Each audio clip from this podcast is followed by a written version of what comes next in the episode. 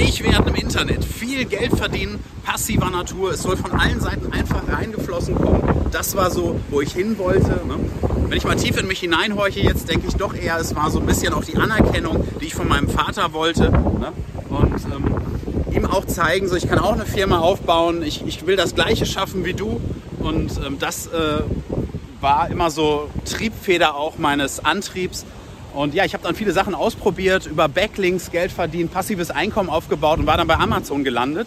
Hatte dann auch ähm, gleichzeitig noch eine Stelle als Junior SEA Manager bei NetSpirits gehabt. Und ja, zu dieser Zeit ähm, hatte ich dann angefangen, auch bei Amazon schon vorher zu verkaufen und hatte dort die ersten 500 Units tatsächlich ähm, live gehabt bei Amazon und diese auch verkauft. Und da stellte sich ähm, bei der näheren Analyse der Zahlen heraus, hey, was du da berechnet hattest, das stimmte gar nicht. Ne? Ich habe Verlust gemacht.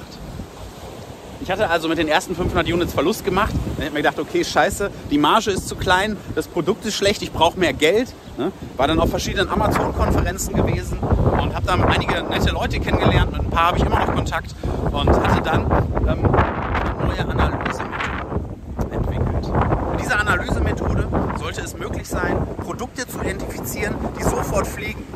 Also quasi so richtige Cash-Cow-Produkte, wenn man in dieser SWOT-Analyse mal bleiben möchte. Und, ähm, das Ganze funktionierte folgendermaßen. Also, ich glaube, da muss ich noch ein bisschen weiter ausholen. Und zwar ist es bei Amazon ja so, man kann als ähm, Außenstehender tatsächlich ganz genau in Erfahrung bringen, wie viele Einheiten pro Tag verkauft werden und auch wie viel Umsatz gemacht wird. Das Ganze funktioniert mit dieser 999-Methode und es gibt auch noch eine zweite Methode eine, mit Regressionsanalysen. Aber die 999-Methode funktioniert folgendermaßen. Du gehst an einem Tag um 14 Uhr hin bei Amazon, äh, legst 999 Einheiten in den Warenkorb und ähm, ja, ähm, dann sagt dir Amazon, nee, äh, lieber Kunde, das geht leider nicht. Wir haben nur 50 Einheiten von diesem Produkt zur Verfügung.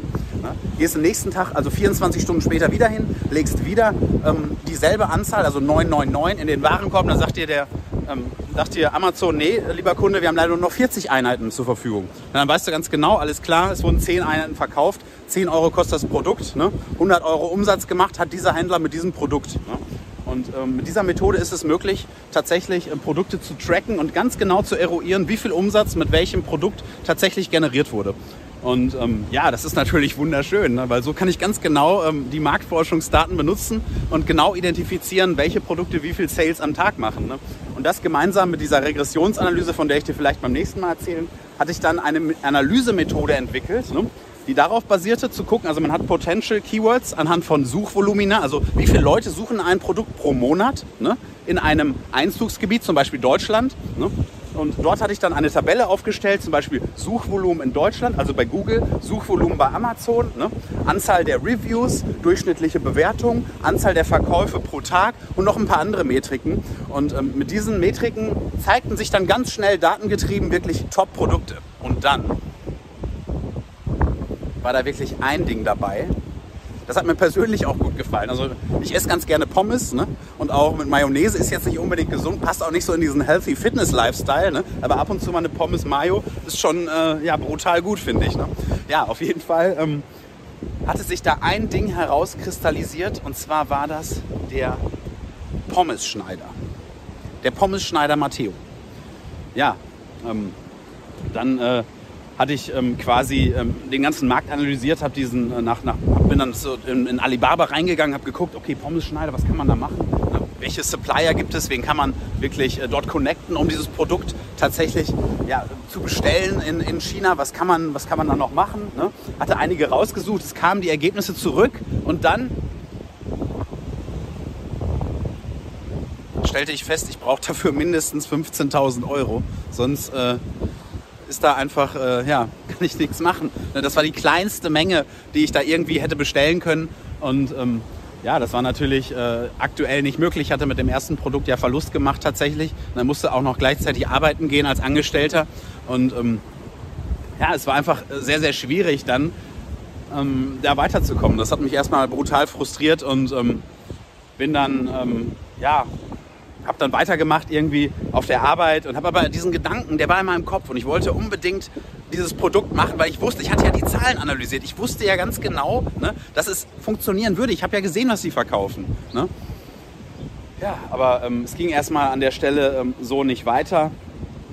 Und ich musste dann Leute fragen, ob die mir vielleicht Geld leihen können. Bin überall hingegangen, zur Bank gegangen, ne, gibt die mir einen Kredit. Niemand wollte mir einen Kredit geben. Und ähm, ja, dann ähm, habe ich immer weiter gefragt, habe erstmal ähm, keinen bekommen. Aber das war auch ähm, dann nicht so schlimm, weil ähm, ich hatte mit, den, mit dem Geld, was ich hatte, hatte ich äh, neue Einheiten bestellt. Ich hatte noch ein bisschen Geld von jemand anderem bekommen für den Oma Gerda Fusselrasierer. Und an der Stelle sollte es weitergehen. Und ich muss auch sagen, die Arbeit bei Netzwelts hat wirklich Spaß gemacht. So, ich hatte mittlerweile richtig Bock auf das Thema Google Ads oder AdWords, wie es ja früher hieß. Ne?